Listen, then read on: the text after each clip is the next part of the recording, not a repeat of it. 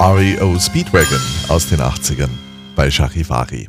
Sie sind alles Laien und trotzdem haben sie so viel Spaß an der Sache, dass sie jedes Jahr ein Stück einstudieren und aufführen. In der Regel ist es etwas Religiöses, etwas Kirchliches. In diesem Jahr dreht sich beim Theater Bad Endorf alles um das Leben des Pfarrer von Ars, eines großartigen Mannes, der später auch heilig gesprochen worden ist.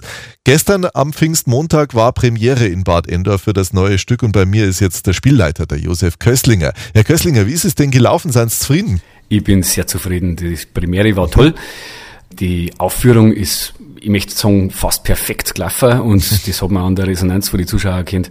Der Applaus war grandios und äh, die ganzen Stimmen, die wir hier noch, noch eingefangen haben nach der Aufführung, also die waren durchweg positiv.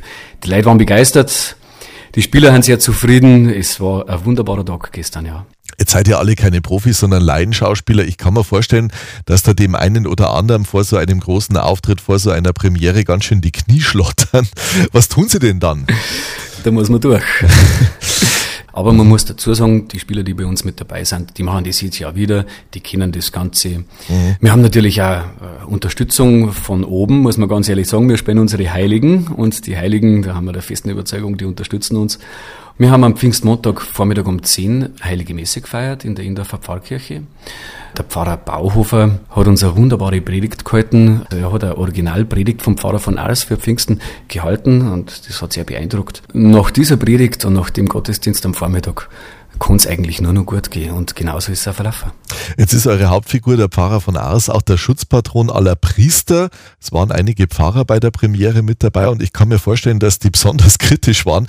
Was hat denn euer Ortspfarrer zum Stück gesagt? Der war hellauf begeistert. Er hat auch äh, durchblicken lassen, dass er damals vor seiner, ich sage jetzt mal, Berufung in Ars war und dass das mit ein Grund war, dass er Priester macht. Aha. Und äh, ja, von der Aufführung war er hellauf begeistert. Er war am Anfang, äh, hat er sich natürlich gefragt, hey, was kann das werden? Was machen die auf der Bühne mit dem Pfarrer von Ars? Was kann dabei rauskommen?